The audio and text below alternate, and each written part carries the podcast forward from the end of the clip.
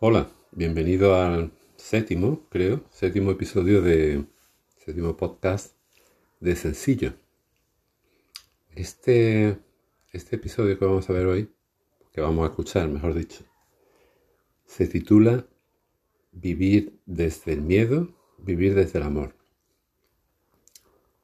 Y creo que es muy atractivo, obviamente, porque ¿quién no conoce bien esas dos esas dos emociones, ¿no? Esos son los dos sentimientos básicos, Hay, como si fueran los colores primordiales, ¿no? Que los dominan. Eh, es más, yo diría que seguramente hay un solo color ahí, ¿no? Que es el amor. Y el otro es como, como una oscuridad, ¿no? O sea, como tapar la luz del amor, ¿no? El miedo. Pero bueno, esto es un poquito metafísico, lo entiendo. Vamos a hablarlo desde un punto de vista más práctico. Dentro de cada uno, si te fijas en tu vida, a, sea, a lo largo de los años, encontrarás que hay momentos en los que no importa cómo tú te consideres a ti mismo, ¿no? La idea que tengas. No importa la autoestima, la autoestima esa que, está tan de moda, ¿no? Que, que tengas, ¿no? Si es baja, si es alta, o si es mediana, o si no existe. Hay veces en que incluso las personas más cobardes, por llamarlo de, esa manera, ¿no?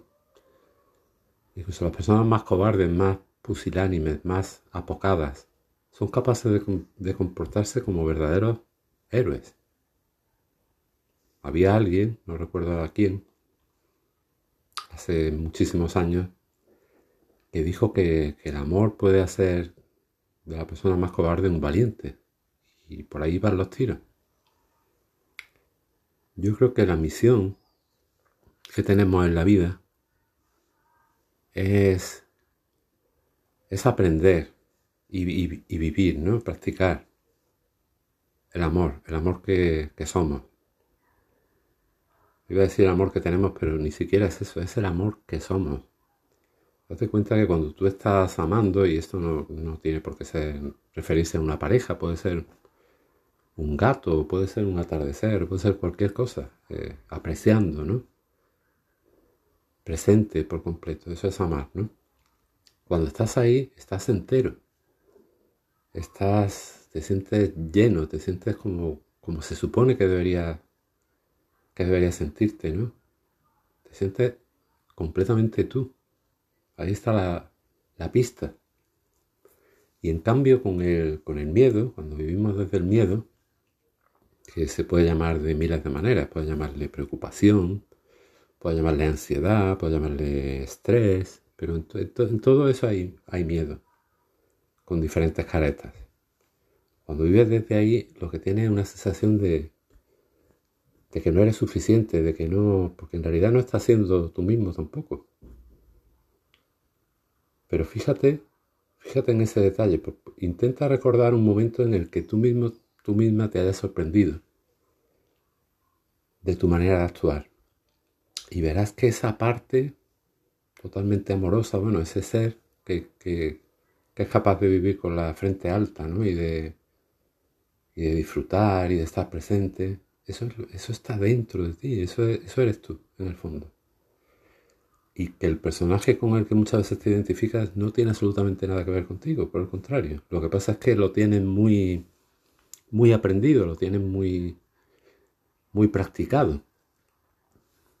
Eh, eres capaz de, de, describirte como tal, ¿no? Como, una serie de, de fallos, ¿no? Decir, me falta, me falta esto, me falta seguridad, me falta... Eh, decisión, me falta... Pero en realidad eso es un personaje, ese no eres tú.